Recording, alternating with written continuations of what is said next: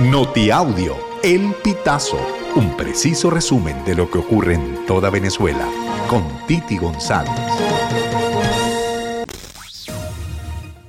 Bienvenidos a una nueva emisión de Notiaudio El Pitazo del 2 de noviembre del 2023. Representantes del Centro Carter llegaron a Caracas este 2 de noviembre luego del acuerdo formal sobre condiciones electorales entre el gobierno de Venezuela y la plataforma unitaria de la oposición en Barbados el 17 de octubre. El anuncio fue hecho por el Centro Carter en su cuenta de la red social X. La organización fue fundada en 1982 por el expresidente de Estados Unidos Jimmy Carter y actúa como observadora de procesos electorales y mediadora de crisis internacionales. Los representantes del Centro Carter se reunirán con miembros del CNE, firmantes de acuerdos, miembros de partidos políticos, observadores electorales nacionales y grupos de la sociedad civil. El gobierno anunció este miércoles 1 de noviembre un incremento en la bonificación social entregada mediante el sistema Patria.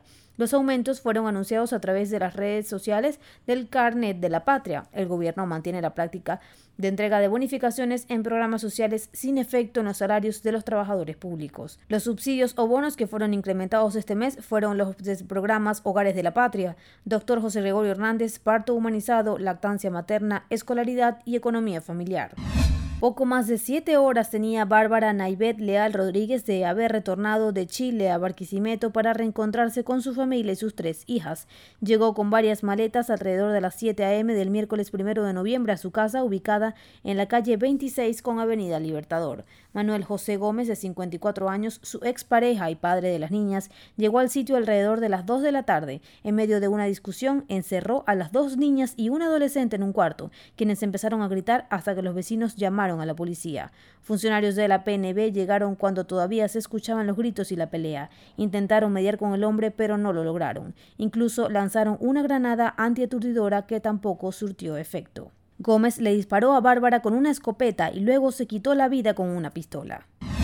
Organizadores de la sociedad civil y defensores de derechos humanos se pronunciaron este jueves 2 de noviembre para llamar a defender la voluntad de participación electoral en un contexto con garantías de libertad y transparencia y en defensa de la elección primaria del 22 de octubre. Calificaron el proceso electoral de la oposición de hito civil, cuya defensa es necesaria y en un contexto de restricciones de libertades y cierre de espacios cívicos.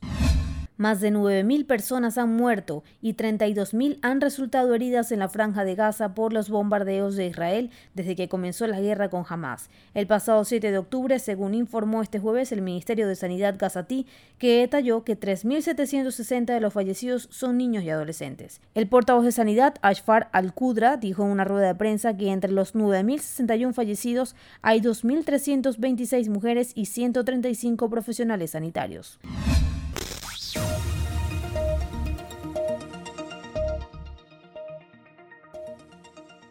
Amigos, así finalizamos. Si quieres conocer más informaciones, ingresa a elpitazo.net.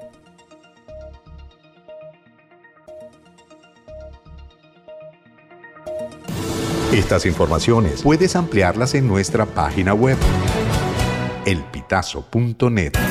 También recibimos tus denuncias vía SMS o WhatsApp a través del 0414 230 2934.